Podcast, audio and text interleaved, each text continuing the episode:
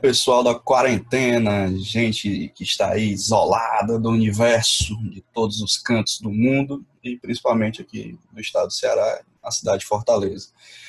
Pois bem, é, sejam bem-vindos e bem-vindas ao canal Diego Pédia, que eu explico já o que é e quem é que sou eu, né? o que é que eu estou fazendo aqui. Bom, as condições são meio precárias aqui de funcionamento, a câmera é meio ruim, o áudio talvez não fique lá essas coisas todas, mas a proposta é passar a mensagem e a gente poder discutir algumas questões que esse é o primeiro vídeo, né? É o, o vídeo piloto e a gente vai melhorando aí com o passar do tempo com as outras gravações, beleza? Bom, é, qual é a proposta, né? Primeiro, me apresentar aqui quem sou eu. Meu nome é Diego, né? Diego Mendonça Viana. Eu sou psicólogo de formação e a minha trajetória profissional e acadêmica toda foi no campo das políticas públicas, em especial saúde pública, saúde coletiva, é isso que eu estudo, é isso que eu pesquiso, é isso que eu faço. Né? É, fiz é, especializações no campo da gestão em saúde, tanto pela Universidade Federal do Ceará como pela Fiocruz. Fiz residência em saúde da família pela Escola de Saúde Pública, mestrado em saúde da família pela Universidade Federal do Ceará e também pela Fiocruz. E, enfim, tem uma caminhada já nessa história. Aqui na descrição do vídeo vai ficar o meu currículo Lattes. Vocês dão uma olhada lá o que é que eu já fiz, o que eu já pesquisei, o que é que eu já escrevi e a minha trajetória. Ou seja, essas coisas me interessam, né? Não só isso, né? Também trabalho com outras políticas públicas, trabalho com assistência social, no Centro de Referência de Assistência Social, que vai ser muito importante, inclusive, nessa caminhada que estamos por ver, esse mundo que está por se desenhar daqui para frente. Então, de alguma maneira, tudo isso se integra, né? A previdência social, enfim, tudo. Então, qual é a ideia, né? É, por que, que eu estou gravando esse vídeo e por que, que a proposta é que haja outros vídeos? Eu faço um acompanhamento dessa situação do coronavírus, acompanhamento assim, literalmente acompanhando notícias, documentos, dados, desde o dia 14, 15 de março desse ano, quando as medidas mais duras começaram a ser gestadas e o primeiro lockdown, né, o primeiro bloqueio começou a ser desenhado aqui no estado do Ceará. Obviamente eu vou falar mais das coisas do estado do Ceará porque é onde eu vivo, né? Mas a gente sempre conecta com o mundo e com a situação do Brasil. Então, desde aquela época eu faço esse monitoramento, eu olho os boletins epidemiológicos, faço análise deles e vou compartilhando com amigos né, no WhatsApp. Mando um áudio para um, um áudio para outro, tiro uma dúvida de, de um fulano, cicrano, em alguns grupos específicos. E aí alguns colegas me deram ideia, cara, por que tu não grava logo um vídeo para todo mundo, né? E aí compartilha essas ideias e eu pensei, é, pode ser uma saída. Eu já tinha gravado outros vídeos aqui no meu canal, vocês vão ter uns vídeos antigos aí de 2018, eu gravava com meus alunos para tirar algumas dúvidas sobre conselho de profissão, sobre sindicato e etc. E aí a ideia agora é gravar frequentemente esses vídeos, né, para poder fazer um comentário sobre esses boletins, porque óbvio que os dados já estão lá no boletim, é só você olhar e os dados são públicos, né, mas é a gente poder discutir esses dados com qualidade. Então, essa é a proposta do canal, certo? E a gente vai começar pela Covid, porque é o que tem de mais proeminente, assim, né? É, hoje, em termos de debate, 24 horas as pessoas estão falando sobre isso. Tem muita fake news sobre isso, né? E tem muita coisa bacana para a gente poder aprender sobre saúde coletiva e sobre saúde pública. Então, essa é a ideia. É, o nome do canal, Diego Pédia, quem batizou foi o João Paulo, João Paulo Coelho. Talvez assista esse vídeo algum dia. Ele sabe disso. Lá em 2009, na época da nossa graduação, é, porque a gente tinha os debates, né, e ele sempre dizia que eu tinha resposta para quase tudo, né, ou quando eu não tinha, eu ia atrás da resposta. E aí ele chamou de Diego Pede. Aí eu gentilmente ressuscitei esse nome, que era o nome de um blog que eu tinha, que eu abandonei, parei de escrever lá faz tempo, que era sobre essas coisas, sobre o cotidiano, sobre ciência, sobre é, saúde, políticas públicas e um monte de coisa. Então, é isso. Tá? Esse sou eu, e essa é mais ou menos a proposta do, do vídeo, né? Do, essa espécie de videocast que a gente vai fazer daqui para frente. Eu não tenho experiência nenhuma para ser blogueiro, eu sou um youtuber amador, bem amador, né? mas a gente vai aprendendo e compartilhando conhecimento de rigor, conhecimento sério, bacana para poder dialogar com as pessoas, certo? Então, é isso.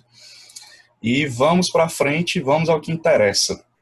A primeira coisa que eu até compartilho nos grupos de WhatsApp em que eu discuto essas questões é o que é coronavírus, né? Por que, que inclusive, existe uma disputa de narrativa muito grande se ah, é uma coisa séria, ah, é uma gripezinha, ou, é, entre aspas, né? ou outras coisas, enfim, tem já teve coisa mais séria, não teve. Então, muitos discursos acontecem na internet, muitas bobagens, inclusive, ditas a respeito do, do coronavírus. E é, tem muitas coisas também que não são levadas a sério que a gente precisa conversar sobre isso. Então, eu sempre sugiro, quando eu vou conversar com as pessoas sobre essa questão, de que elas vejam alguns vídeos preparatórios, né? inclusive que estão circulando aí no WhatsApp faz tempo. E eu vou disponibilizar também aqui na, na descrição do canal, aquela partezinha de baixo que tem as informações do vídeo, vai ter os links, né? Eu peguei os vídeos, botei no, no Drive e disponibilizei o link para as pessoas poderem assistir. É, obviamente, com, lá tem os créditos de todo mundo que fez o vídeo, né, enfim, as devidas é, referências. Então, a primeira coisa é você ver o vídeo sobre o coronavírus. É um vídeo de oito minutos, mais ou menos, todo animado, com desenhos, fluxogramas e uma narração bem bacana em português.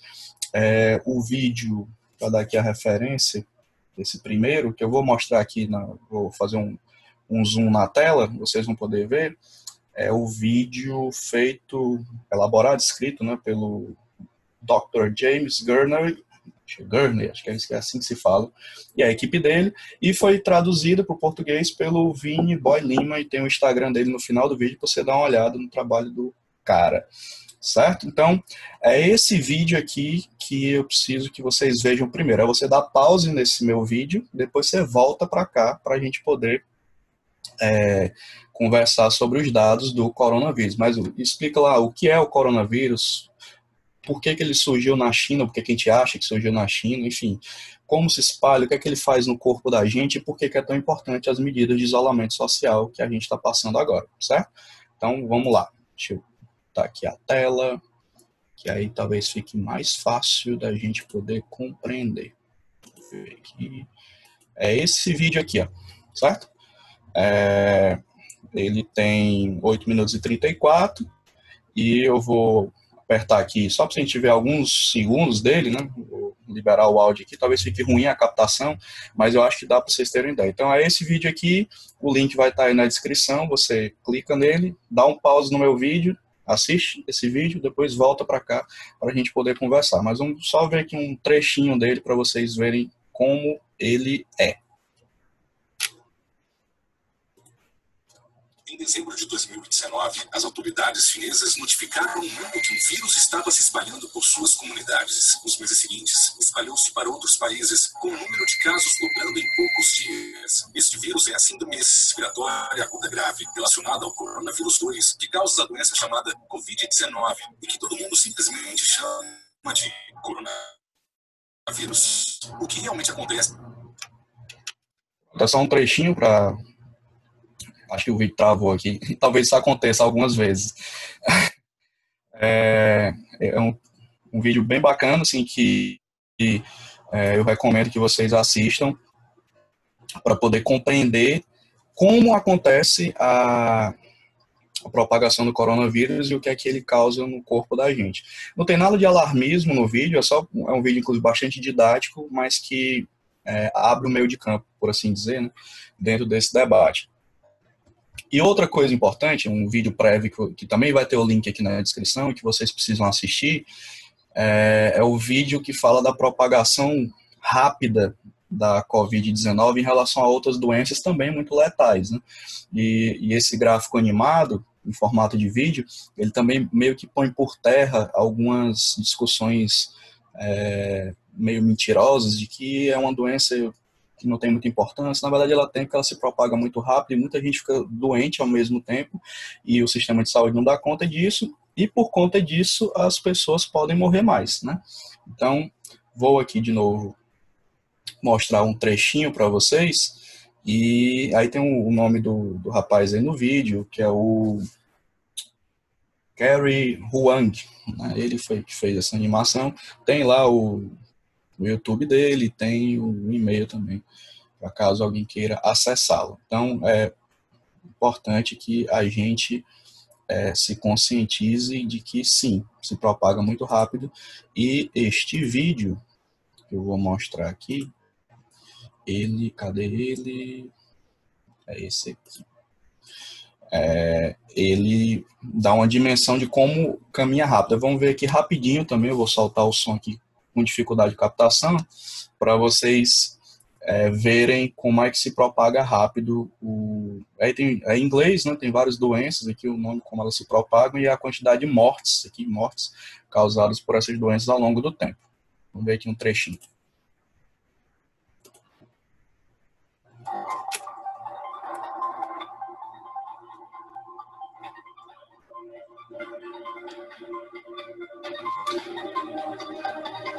A Covid está aqui embaixo. Esse azulzinho aqui. Em cima a cólera. Vocês veem que rapidamente ela vai subindo. Ó, já está aqui, ó. Aí vai embora. À medida que vão passando os dias e os meses.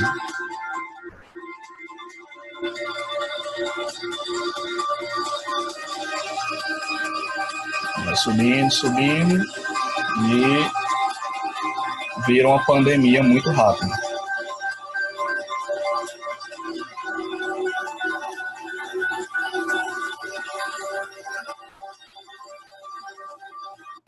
Pronto, dá para ver aqui que rapidamente ela chega até o cólera e ultrapassa. Né? Vocês veem o vídeo até o final para poder se inteirar.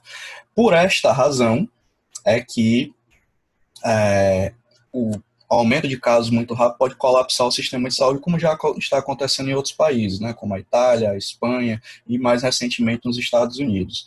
E aí tem outro vídeo que eu quero recomendar para vocês, já está traduzido para português com legenda, é o vídeo do New York Times, o jornal norte-americano, né, que mostra uma médica narrando como são as dificuldades que eles estão tendo lá para dar conta da quantidade de gente que aparece e o sistema não tem como dar conta. Daí a razão da importância do isolamento social. Vamos ver aqui o trechinho. Tá no YouTube, queria agradecer a quem disponibilizou, né? Primeiro foi camarada Tiago Filinto, do Twitter, sigo o perfil dele, né? E ele compartilhou o vídeo e junto com uma rede de colaboração ajudou a traduzir e a disponibilizar a tradução, enfim. E quem traduziu está aqui é o perfil do, do YouTube do Caio Fernandes, eles são direitos são do New York Times, obviamente só colocaram a legenda que é para ficar mais fácil. Aí vamos ver aqui um trechinho também para vocês verem o que é que vai acontecendo quando muita gente chega ao mesmo tempo e pode colapsar o sistema de saúde.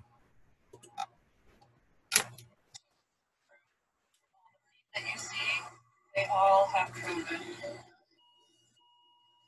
The frustrating thing about all of this is it really just feels like it's too little too late. Like we knew. We knew it was coming.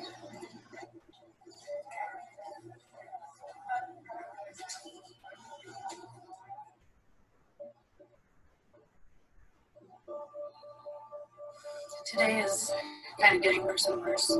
We had to get a refrigerated truck to store the bodies of patients who are dying.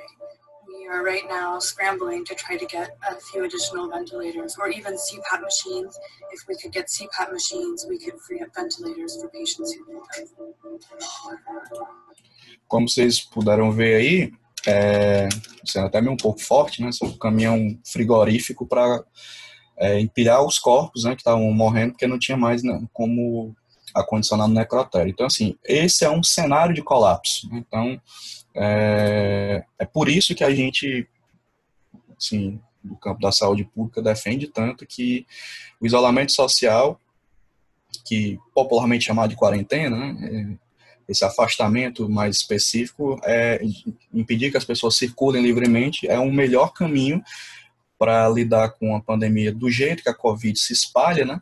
Porque não há tratamento é, comprovado cientificamente que resolva o problema dos infectados, embora haja alguns tratamentos em caráter experimental, muito experimental, em grupos restritos, com situações muito específicas para pacientes graves, aí pelo mundo inteiro sendo pesquisado e também não tem vacina, e a perspectiva de ter uma vacina também é algo fora da cogitação breve. Então, o isolamento social é o melhor, é, melhor saída para a gente poder trabalhar com essa perspectiva do jeito que estamos andando, né?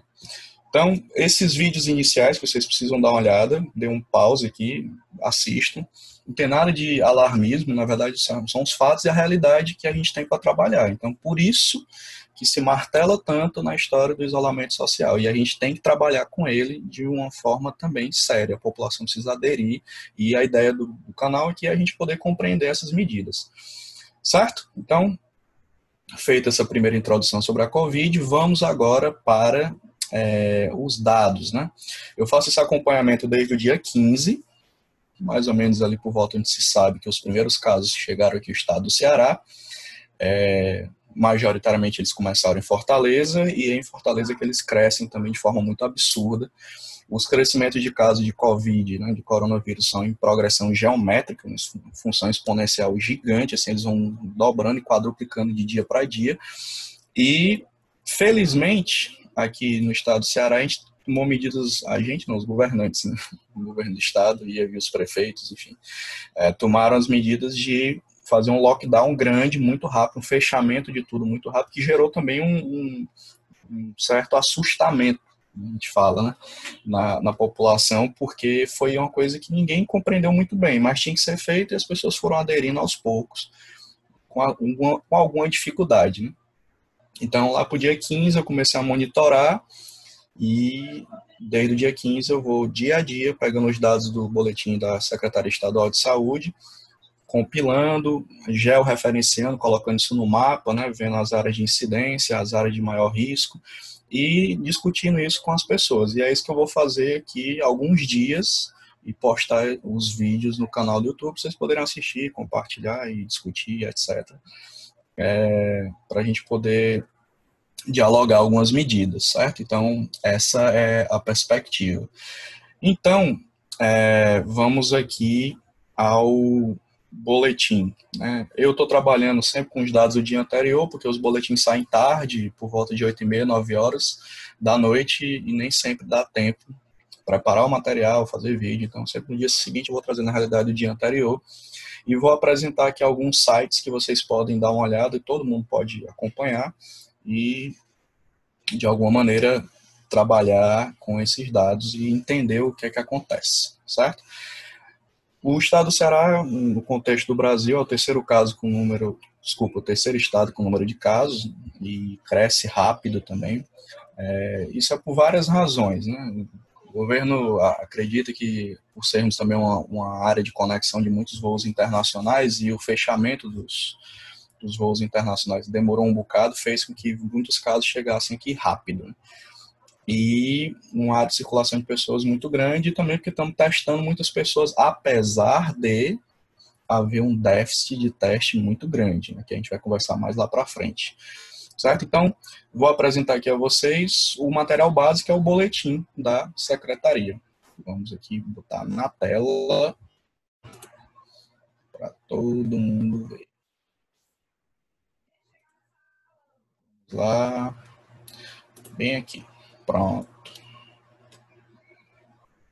Esse aqui é o, o boletim da secretaria do dia. Ah, eu botei aqui do dia 17 de março para vocês verem como muda, né? Então, esse documento aqui é o informe epidemiológico diário e tem boletins consolidados com vários dias de, acumulados de informes.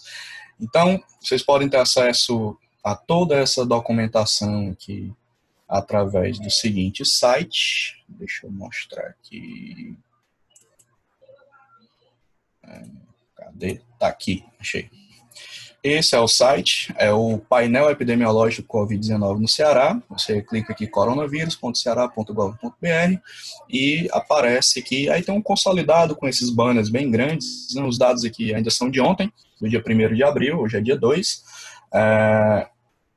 E vocês podem ter acesso aos boletins e a todas as coisas que acontecem em termos epidemiológicos, a distribuição dos casos, enfim, a distribuição no mapa, né? eles usam o Data Drop aqui para poder fazer a distribuição. Eu também estou usando essa tecnologia.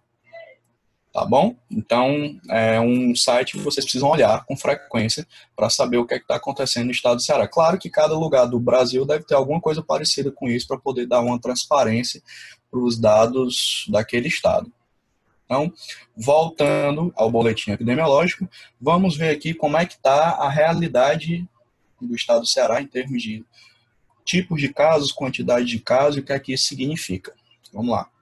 Aqui temos a nossa tabelinha, a distribuição de todas as cidades que têm casos. Nós estamos com, o estado de Ceará está com 445 casos e 9 mortes. Desses 445, dentro da distribuição nas cidades, 413, a maioria absoluta e crescente em Fortaleza. É importante deixar explícito que, assim, é, vários institutos de pesquisa, inclusive a própria Secretaria Estadual, tem mostrado alguns dados mostrando que a incidência, ou seja, os novos casos, estão diminuindo entre o que se esperava que eles aumentassem. E isso é verdade, né? Então, os casos estão desacelerando e isso é um indício importante de que o isolamento social está funcionando.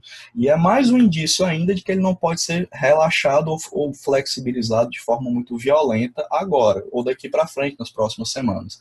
Então, os casos continuam crescendo muito, mas estão crescendo menos do que deveriam, porque muito provavelmente a gente fechou a circulação de pessoas, a maioria das pessoas, né, e só funcionando serviços essenciais. Então, Fortaleza com 403 é um número gigante de, de casos, e a gente sabe que tem muito mais, né? Então, porque não porque a gente adivinha, né? porque a, projeção epidemiológica é de que isso aconteça, dada a capacidade de testagem. A gente precisa testar mais. O Brasil não testa como a Coreia do Sul testou, como a China testou, e como outros países testaram. Então, quanto a gente tem que testar e testar e testar todo mundo que for possível testar, porque aí você sabe o tamanho da epidemia. Né? Então, a gente ainda está meio que setorizando grupos de risco para poder testar e grupos específicos. Então, a gente não tem exatamente o tamanho da, da epidemia. Mas, pelo que já sabemos, o negócio já é grande. Né? Então, traduzindo aqui para a realidade do Ceará, é, essa é a distribuição. Aqui temos todos os outros municípios, com alguns com poucos casos. O que se percebe, eu vou mostrar no mapa, é que a região metropolitana vai crescendo devagarzinho a quantidade de casos, e essa é uma tendência de que vai acontecer. Então, quanto mais flexibilizar a circulação, mais gente circula e aumenta o risco de contaminação, seja por pessoas sintomáticas ou pessoas assintomáticas que acabam circulando e transmitindo em algum nível. É, então, o que é que isso significa? A primeira realidade que a gente tem para mostrar, e aí eu fiz um mapinha, a gente chama de georreferenciar, né? pega o caso, coloca dentro do mapa e vê o que é que isso significa em termos espaciais. Aí vamos para o mapinha, aqui. O mapinha no Google Maps, e se você der uma olhada aqui nesse mapa colorido, você vai ver que os casos começaram aqui né, em Fortaleza e foram aos poucos se distribuindo e aparecendo em algumas cidades do interior. Se vocês olharem com calma, vocês vão entender que esses pontinhos vermelhos aqui são os municípios onde já houve morte confirmada. Então, assim, existe um núcleo aqui, Fortaleza e região metropolitana, de risco e crescimento de casos. Um núcleo aqui, região norte, Sobral e adjacências, o núcleo central, que depende muito de Fortaleza para alguns serviços, e o núcleo Cariri, o núcleo da região sul do estado, que os casos, os casos estão crescendo um pouco, mas a gente vai discutir um pouco sobre isso. Então, dando uma ampliada aqui no mapa, você vai ver. Em azul são as cidades que têm um ou dois casos, pouquinhos casos. Amarelo são os casos crescentes, mais de cinco casos. Aquiraz tem 14. E Fortaleza esse aqui, ó, vermelhinho, é, em vermelho, perdão, que já tem mais de 400 casos e milhares aí esperando exames de confirmação positiva ou negativa. É, trazendo mais para cá, se o mapa ajudar e não travar, que é o que eu acho que aconteceu aqui. É, peraí. Pronto que esse amarelo aqui é Sobral, certo? E aqui Santa Quitéria com a morte, Tianguá com a morte. Então, está crescendo para o lado de cá, Sobral está com cinco casos, há um, alguns dias está com cinco casos, mas ainda há muitos a, a se averiguar. Bom, pessoal, acho que travou aí, deu, deu ruim no, no vídeo.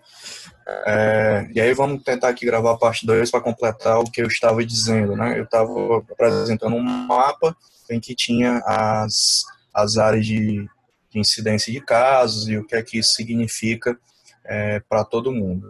Então, o mapa era esse aqui, né?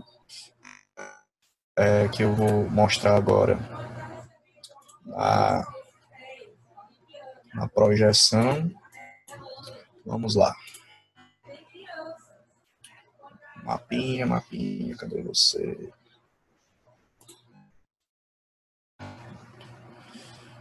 Tá aqui. Então, esse é um mapa que a gente estava conversando. Eu falei das duas regiões, né? Que tem casos crescentes de Covid, a região de Fortaleza e a região de Sobral, e pouquinho ainda na região de, do Cariri, do Juazeiro e cidades circunvizinhas. Né? Então, a ideia é que a gente perceba que existe uma tendência de crescimento desses casos, como eu já disse para algumas pessoas, em alguns grupos, né? E a gente tem que testar, testar, testar, até conseguir ter uma noção real de como é que está essa pandemia. Se a gente for olhar é, no boletim, nós vamos ver que existe uma distribuição interessante da quantidade de, de pessoas é, infectadas. E aí, esse dado é muito relevante para a gente poder entender por que, que tem que se fortalecer o isolamento social. Então, é isso que eu pretendo mostrar aqui para vocês quando abrir o, o boletim. De novo já que o, o vídeo travou. Esses problemas técnicos faz parte. Primeiro vídeo e outros virão.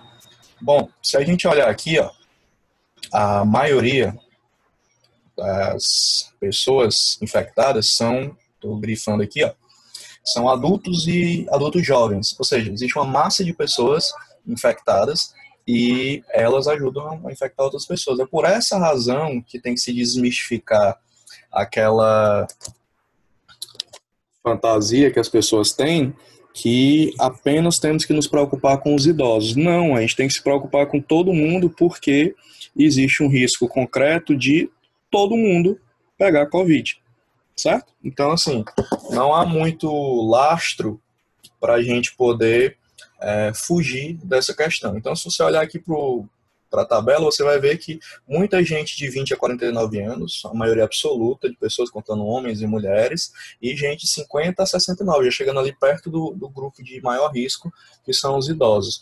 Voltando ao mapa, a gente pode notar que existe aqui uma propagação grande na região metropolitana. A gente está descobrindo casos pelas mortes também, ou seja, casos que a gente nem estava acompanhando, como é o caso de Tianguá e de Santa Quitéria, a primeira pessoa morreu e depois a gente descobriu que tinha Covid. Então existe um passivo de transmissão muito grande. Por essa razão que o isolamento mais duro, o mais duro possível, né, é, ele tem impacto. A gente não sabe exatamente o tamanho do impacto, porque nós temos que calcular uma certa margem. E aí é isso que eu discuto com as pessoas e que eu utilizo o seguinte referencial. Eu vou abrir aqui a tabela do Excel para mostrar para vocês que eu utilizo a, referência desse negocinho aqui, ó. A modelagem matemática de doenças infecciosas da London School of Tropical Medicine. Bonito, não, não? É, eles dizem, parâmetro para o Brasil, que a gente consegue fazer no máximo é, 11% dos casos, né? Consegue. O resto a gente tem subnotificação ou baixa notificação é, desses casos. Então, nessa perspectiva, quando a gente joga os dados sabidos, nós temos 445 casos no Ceará e 413, se não me engano, em Fortaleza, a maioria absoluta em Fortaleza. Quando a gente joga isso numa regra de três simples, né, a gente consegue chegar ao seguinte gráfico, que é o gráfico comparativo, tá aqui Ceará, né, é, na data de hoje e Fortaleza. Essa linha azul são os casos sabidos, né? então agentes confirmados. Essa linha laranja são os estimados, ou seja, se eu consigo fazer pelo modelo matemático da London, 11%, falta muito caso para descobrir por falta de teste. Quem precisa testar mais gente, estão chegando mais testes, segundo o Ministério. E é, essa é uma das razões. E as outras, a outra razão é que existe muito teste represado. O teste foi feito, mas falta o resultado sair, porque os laboratórios públicos e privados estão saturados de uma, uma carga gigantesca de testes que eles não estavam acostumados a fazer. Então, a gente paga um certo preço é, pela precarização do nosso sistema diagnóstico público e privado que vem sendo feito a vários governos. Né? Então, essa linha laranja é a linha perigosa, que é a linha do que pode acontecer quando a gente começar a testar mais gente, descobrir que o, o problema é grande, e essa linha cinza é o sistema de saúde aqui no Ceará em termos de UTI. Né? Então, é a linha que temos mil e poucos leitos de UTI, ainda para dividir com outras questões, né? outras situações de saúde que precisam de UTI, e não só a Covid. Você acha isso fácil no site do, do Ministério, ah, onde tem os leitos hospitalares do Ministério da Saúde, e aí lá tem a proporção dividida por cidade. É, voltando aqui ao mapa, essas cidades que tem aqui um, um mapinha roxo, essas bolinhas roxas, é onde tem UTI. Distribuídos aqui, tem macro Fortaleza, região metropolitana, macro Sobral, aqui em Quixeramobim, e lá embaixo, Juazeiro, Barbalha, é, Brejo Santo, né, com leito de UTI é, para esta finalidade. Assim, que pode se contar. É óbvio que pode ser que haja em outros lugares, mas não estava lá no site do Ministério. Isso aqui foi nas cidades que tinha lá. Né? Então, se tiver alguma coisa errada nesse sentido, depois eu corrijo. Mas esses são os núcleos de concentração. Tem muito vazio sanitário aqui no mapa, né? Se a gente olhar com calma, é, então, se começar a aumentar a quantidade de cidades e as pessoas complicarem, essa linha aqui, laranja, começar a crescer demais e ela for confirmada por testes, as pessoas forem complicando proporcionalmente, essa linha cinza, que é o nosso sistema de saúde, pode entrar em colapso. Né? Então, por isso, o isolamento social é relevante e necessário para todo mundo é, que puder fazer e que tiver condição de aderir tem que fazer a adesão voluntária, para que não seja necessário outras medidas mais duras. Seguindo aqui no boletim, a gente vai ver que dentro desse perfil aqui, o próximo perfil é o perfil aqui sintomatológico, né, de quem tem a doença, está sintomática, é febre e tosse, que parece com um monte de outras coisas. Né? Então, por isso que o Ministério depois mudou a linha da, do protocolo de cuidado em que a pessoa que apresenta sintoma gripal, ela fica isolada, porque nós não temos como saber ainda o que é e o que não é Covid. Então, por segurança, as pessoas têm que ficar isoladas para evitar o contágio da, da doença, certo? Então, isso é o outro fato. Seguindo aqui um pouco mais para frente, nós temos o perfil dos falecimentos, dos mortos, né? A maioria, vocês podem ver aqui, são pessoas de idade avançada, são idosos, com comorbidades de saúde desse lado de cá. Uma pessoa só que foge desse perfil, com 45 anos, mas a gente já viu que vários outros estados há pessoas também jovens, né, com poucas é, comorbidades que também complicam. Né? Então, assim, é, a, a base desse raciocínio é que, assim, qual o problema da Covid? Muita gente adoecendo ao mesmo tempo e colapsando o sistema de saúde. Aí quem for precisando de forma mais gravosa não vai ter UTI ou leito comum para poder cuidar dos cuidados intermediários. Então essa é a problemática, né? que nós temos que ter muita atenção para a manutenção do isolamento social. Seguindo o, último dado para a gente poder dialogar.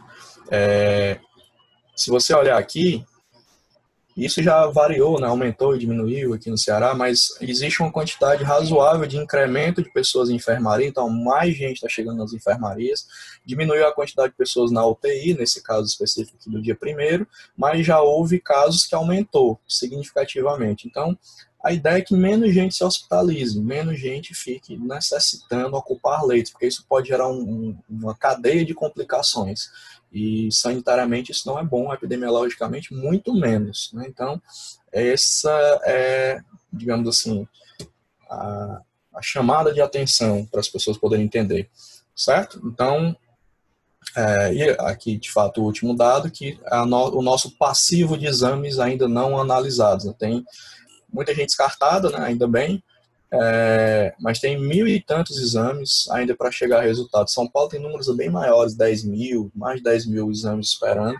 E estão chegando os testes rápidos do Ministério da Saúde, que a gente espera que a chegada deles ajude também num, uma quantidade de testagem maior, por razões óbvias, e a gente tem uma noção mais real do tamanho do, da doença pelos infectados e quais são os infectados que estão complicando, que é o que chega no hospital. Então, ainda estamos nessa fase inicial e as próximas semanas são decisivas para que a gente consiga um sucesso no sentido sanitário de acompanhar o desdobramento da doença. Né? Então, é basicamente isso que, por hoje, nesse primeiro áudio, eu gostaria de dizer para vocês que a áudio, como se estivesse mandando os áudios do WhatsApp nesse vídeo, é, que a gente tem que entender essas informações, a gente tem que colaborar para que a saúde pública funcione de uma forma adequada, mesmo sob todo esse estresse que a gente está vivendo.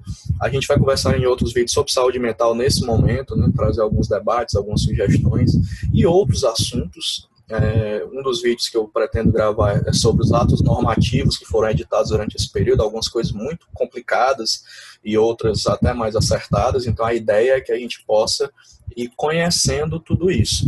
Então, o cenário é difícil, nós não podemos negar a realidade, negar os fatos, mas tem que ter inteligência para passar por esse momento e sabedoria também. Então, assim, não precisa de desespero, o que precisa é qualidade de informação, maturidade para poder lidar com isso e colaboração coletiva, porque assim a gente consegue assim mitigar os os problemas que estão por vir. Então, assim, olhe os links que tem aqui na descrição do vídeo, é, deixe seu comentário, se inscreva no canal, curta, divulgue. A gente está aqui para dialogar civilizadamente. É, se você não gostou, enfim, fica à vontade, pode fazer a sua crítica respeitosa, né? Também não pretendo ficar batendo boca com ninguém. Então, a ideia é essa, é poder dialogar e outros vídeos virão. É, espero que com menos erros, com um pouco mais de qualidade, mas eu estou aprendendo fazendo isso enquanto eu faço. Então, é isso. A, agradeço demais a, a paciência e a audiência de vocês. É, no final aqui tem as minhas redes sociais, para quem quiser seguir, é...